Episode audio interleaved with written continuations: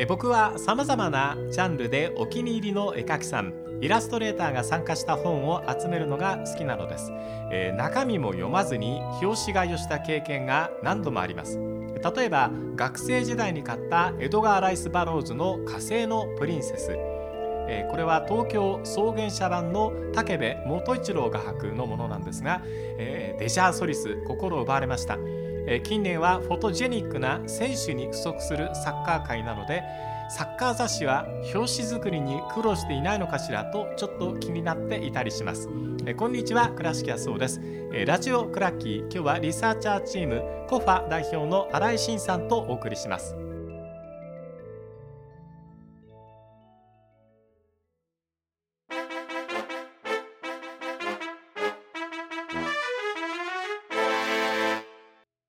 えーコファの新井さんです。よろしくお願いいたします。よろしくお願いします。今日は具体的に、えーリサーチャーの作業としていろんな翻訳をした、うんはい。えーそれについて伺いたいと思うんですが、えーイタリアとドイツ、はい。えーどんなこう違いがあるのかということに関してお話を伺いたいと思うんですがはい。いくつかの資料を持ってきていただいたのでご紹介しようと思いますが、えーまずこれはこれはスカイの記事ですね、えーユーロの時の記事で、イタリア代表の験担ぎ、えー今大会のイタリア代表はある験担ぎを行っているということでいろいろ書いてあるわけですけども、えーイタリア代表のバーベキューの最後にはワインをこぼしそのこぼれたワインを指で触るということが験担ぎになっているこんなことあるんですね。そうですね。ええ面白いですよね。うんうん。でイタリア代表のこうバーベキューメニューもですね写真入りで紹介してくれているんですが、はい。アンガスステーキ20キロ ポークソーセージ70本うん。七面鳥ソーセージ60本はい。えー鶏肉と七面鳥のハンバーグ35個豚肉6キロ、えー鶏11羽エビ9キログラムということで、えーこれだけ食べてますよっていうのが、これが一つニュースにな。ってしまったりする。試合の翌日ですね。えええっとコベルチャーノのイタリア代表のキャンプ地に、うんまあフィレンツェにあるキャンプ地に帰ってきて、そこでみんなでバーベキューをやるっていうのがまあ恒例行事、ユーロ2000の恒例行事だったんですけど、コベルチャーノはねイタリア代表にとってすごく大事な場所でね、うん特別なはい、そうですよね。はい。まあそこでこうね、あの回復も含めてリカバリーとバーベキューを楽しむっていうのがイタリア代表のユーロでの恒例行事だったんですけど、そこでこういうまあ元はワインをこぼしちゃったっていうところから始まったんですけど、トルコ戦の後にそのワインこぼしちゃったんで、はい。でそのこぼしちゃったワインを触ったっていうところからその原担ぎが始まって次のね試合でも3-0でスイスに勝ってとか、験担ぎってサッカー選手とても大事にそうですよね。しますよね。はい。うん、あの一般的なところでは怪我しないように左足から入るとか右足から入るとか、うん。必ずピッチに触ってキスをするとか、はい。うん、で僕そういう意味で言うと倉敷さんのね中継で大好きなんですけど、はい。倉敷さんタリスマンってよく使うじゃないですか。まあ同じようなええ。ことですよね。そう験担ぎとですね、ううん。んこの人がいるとはい。うまくいくよっていう人ですよね。はい。ええ。うん。うん。まああのね験担ぎでいうとフランス代表この記事にもあるけれども、はい。ファビアン・バルデズのうんスキンヘッドの頭に、えーローラン・ブランがキスをするという勝利の儀式はい。ありましたね。そうですね、う同じことをイタリア代表が、ええ。ボヌッチがね、うん。はい、ロンバルドの頭にキキスをするっていう、え なんかだいぶ先輩だと思うんですけど。確かにそうですよね、ええ。こういうのはね探してみれば汎用性が効くんではい。一つ覚えておくと、あうん。この時はこうでしたねっていうのね、はい。こうはいいろんなクラブチームの中でこう、うん紹介することができて、うん。でまたこう伝染する伝播する、はい。えうちでもやってみようかみたいなね、えうね。験担ぎのあの行事が出てくるとうん。サポーター楽しかったりしますよね。はい、であとそういう意味で言うとそのやっぱりいフットボールって過去とね、はい。今をつないでくれるものなんで今ちょっとごめんなさい今日の資料に言えなかったですけど、えイタリア代表の、ね、勝ったゲームの後にはそのノッティマジカっていう1990年のイタリアワールドカップの歌を選ね。手みんなで歌ったりええ。みんな歌えちゃうんですよね、当然マンチーニも歌えるし、うビアリも歌えるし、っていうんでみんなでこうそれそれも一体感になってたりとか確かに。インシンゲがナポリのピザをええ。差し入れて一体感を作ったりとか、うん。なんかそういうこうユーロを勝つための理由勝てるための理由っていうのをイタリア代表はあったのかなっていうふうに、はい、今考えるとですけど、確かにね、うん思いますね。これはあうん。の、セリエの話になっちゃうんですけど、はい。これセリエだけの文化かなって聞いてみたいんですけど、はい。優勝したチームの選手がはい。身ぐるみ剥がれるっていうのはよく見ましたね、うんかつてね。ね。はい。ブリーフ1枚になってしまった選手とか、うん。よく見たわけですけども、はい。これって他の国でもあります？この間あの スウェーデンのマルメっていうあイブラヒモビッチの、スウェーデンリーグ優勝したんですよこの間。ええ。でそしたらあの身ぐるみ剥がされてました。マルネでも同じことが起こ入っっててきてイタリアとこれ昔見たあの光景だなと思ってはいはいはい。懐かしいなと思って、はい。全部あの身ぐるみ脱がされてました、やっぱあるんだ。やっぱ汎用性でか聞いてみると面白いですよね。そうですね、うん。知らなかったんであの、はい。面白かったですけど、はい。あとはあの、まあ、イタリア、まあ、たくさんの新聞があって、まあはい。ガゼッタ・デル・スポルトとかトゥット・スポルトとかたくさんあるけど、新井さん好きなのはどれですか？僕でもやっぱりガゼッタ・デロスポルトがやっぱ一番そういう意味ではやっぱ好きね、ピンク色の。ピンク色の新聞。おしゃれですしまずね。はい。うん、エルゴラッサもねこうあそれに習ったところがあって、目立つのが大事ですからね。うん、であとやっえぱ、あのいちいちかっこいいじゃないですか。見た目がイタリアのものって、えはい。なんでそういう意味ではやっぱガゼッタ・デロスポルトが一番好きで。で記事はねあのそのなんですか間違っていることとかもあとねあの大げさなのもいっぱいあるんで。そこも含めて楽しめればねあのガゼッッタのあのお店がイタリアの中にあって、はい。でそこに行くとこうなんていうんですかねこう記念すべき一面を飾った時のものを T シャツにしてくれたりとかってありますよね。ありますね、うん。はい、過去の一面だけをね撮っておいたりとかもありますし、はい。なんかやっぱそういうとこやっぱ素敵なまあ日本でもそういうのあるんでしょうけど。あ今はねね。少年ジャンプがこの表紙を T シャツにしませんかっていつもやってます、ね。うんなんかでもあの素敵な文化だなあの予想スタメンとかもいちいちかっこいいですし。あーやっぱ見ててかっこいい、かっこいいと思います、ね、でもあれですよね予想スタメンでいうと予想スタメンを出してくれるリーグと出してくれないリーグってありますよね。まあそうですね、ううんん。例えばプレミアリーグとかはねあの出してくれても全然当たらないっていう。プ、レミアリーグのはかなりひどいと思うんだよね、うん。まあ、スカットが多いっていうのももしかしたらあるのかもしれないですけど。もちろんね、うんそれもあるでしょうし、あとやっぱこう木をてらったというかこれはどうでもいいことだからということであんまり力入れてないのか分かんないけど、こう変な予想をするところも中にはあったりして。そうですね。ええ。うん。ないでしょとか、うん。あと記者の思惑とか考えサッカーのとしてのこのなん押し付けの文化があるっていうのは、うん。勝手にシステム変えてたりとか この方がいいよっていうね。うんうんうん。ええ。そうですね。ねうん。ミランのねあの元偉い会長がすぐシステムを押し付けるというので そうですね。ベルルスコーニさん、うん。はい、よくねなんかなんでツートップでサッカーやんないんだとか言うっていうねあの話はねメディアでも出てますけど。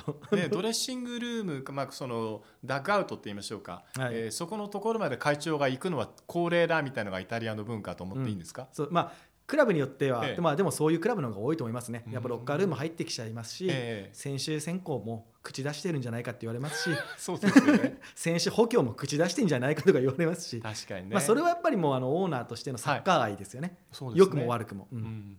でこれガゼッタの、はい。えー12月6日の記事なんですけど、はい。インテルが早くもインザーギ監督との契うん。約延長に動く、はい、ということでこれは例えばどんなところが面白い記事だと思ってピックアップするんですか？僕はでもこれやっぱりそのまず登場人物が面白いじゃないですか、はいはい。シモーネ・インシザーギ。ンザーギ。はい、ラツィオで。一筋だ。った、はい。えでまあローマからミラノに引っ越して、ええ。いきなりうまくやれるのかってところもやっぱガゼッタはちゃんとそこに着目して記事を作ってるんですけど、うん。じゃあなんでうまくやれてるのかってところにお兄ちゃんが出てきたりとか、あなるほど、はい、ええで近くにアバーテ、ね、も選手もいいたりとか元ラツィオの選手も何人かいたりとか、うん。なんかそういうあのであと子供も子供でミラノでうまくやってるとかっていうようなこう記事の作り方。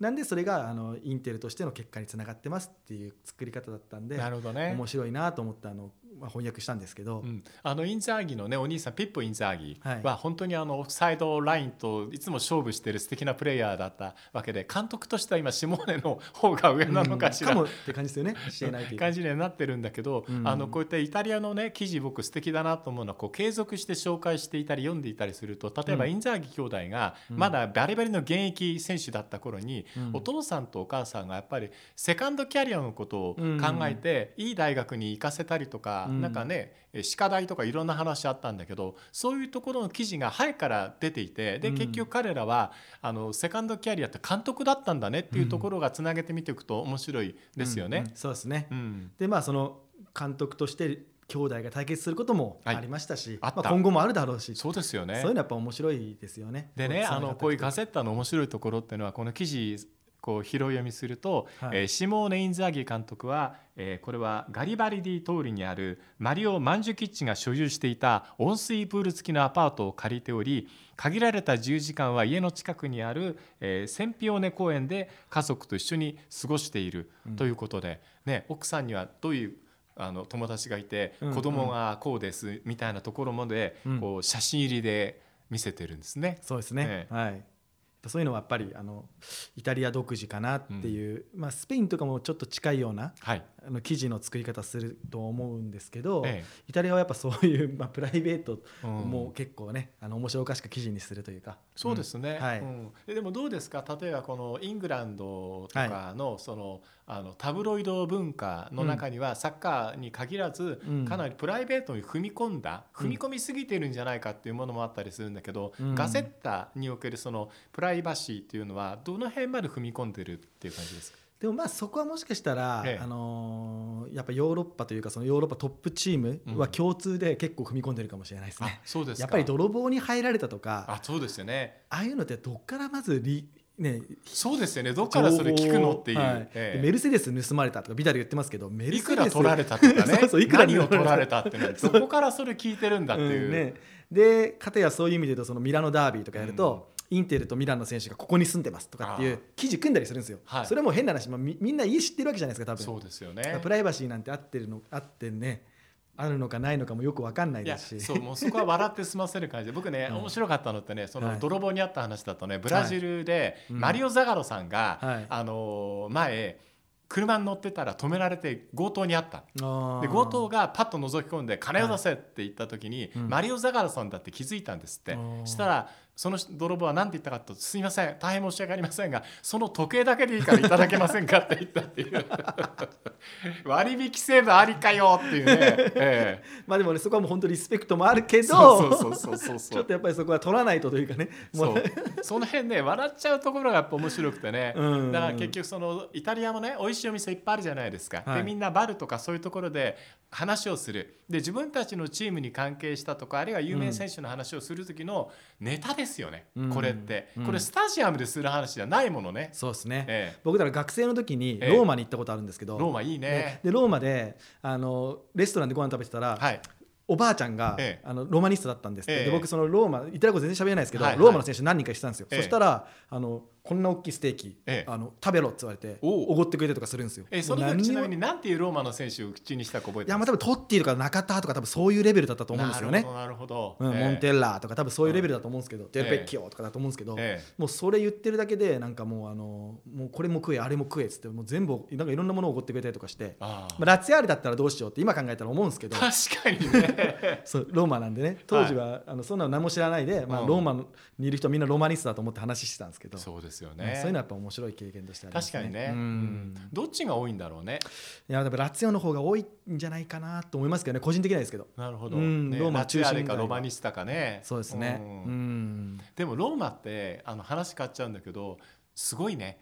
100m 歩くと遺跡に会うっていう、信号で止まるたびに「え何これ?」みたいな、うんだから地下鉄とかのね工事が進まない地下鉄無理なんですよ。ローマ掘れば掘るほど遺跡が出てきちゃうから「あもうここでだもうダメです」って ダメです。ローマすごすぎるよな、ううん。んあともう一つだけイタリアの話題なんですけど、えーやっぱおしゃれイタリアとうん。いうことで、えーエンツォ・ベアルツォットへの敬意を込めたジャケットで優勝を目指すというのがあるんですけど、まあ、あのマンチーニ監督うん。はじめかっこいいね。かっこいいですね。イタリアの選手たちは。代表のユニフォームがアルマーニですから、アルマーニですもんね、うん。もうフルアルマーニですから、うん。うん。ね。すごいっすよ、やっぱそこ自国で賄いたいなっていうところがね 各国とも実はあったりうん。するんですけどはい。ね。うん。うん。そうですね。うん。ビシッと決めて、うん。でここでねマンチーニ監督のジャケットだけはあの以前の監督のお西ドイツ戦でえー着用していたジャケットがモデルなんですよとか、うん。襟がこう違いますよとかですね、うん。えー日本でこれどのくらい通じるかねね。そうですねワールドカップで優勝した時のと同じモデルだっていそうう記事なんですけど。だからこれはやっぱり洋服に対する造形とか文化とか興味が普段からないとこの記事のレベルにはついていけないですね。うん、多分そうなんですよね、うん。だから要はこのアルマーニのジャケットが生まれたのはこういうかね、うん。ベアルゾットへのこうリスペクトがあったからなんだっていうことも記事には多分なってると思うんですけど。確かにこれすごいうんなと思いますね。はいうん。ファッションもね、ええ。スポーツも全部文化としてこううん。捉えてるイタリアのなんか素敵なところかなって、はいまあ、日本もねあるんでしょうけどそういうのがきっとね。でで今度ドイツにちょっと話題移りたくて、はい。まあえードイツはどうですか？キッカうん。ーでビルド、これが日本の柱と思ってそうまですすね、ええ。はい。でキッカーはよりこう、まあ、コラムチックというか、はい。戦術論とか、うん。誰がね誰をこう使う理由とか、ええ。そういうのを結構こう細かく書くようなあの、まあ、イメージですかね、でビルトはもう完全なゴシップ。そうですね、はい。ええ。ゴシップより。面白いのはもしかしたらビルトなのかなと思いますけど。まああのうん。お土産用に新聞買って時々一面が恥ずかしくなるのはビルドだったりすることが 綺麗なお姉さんがねいきなり水着写真で一面だったりとかありますからね、うんうんそうですね、うん。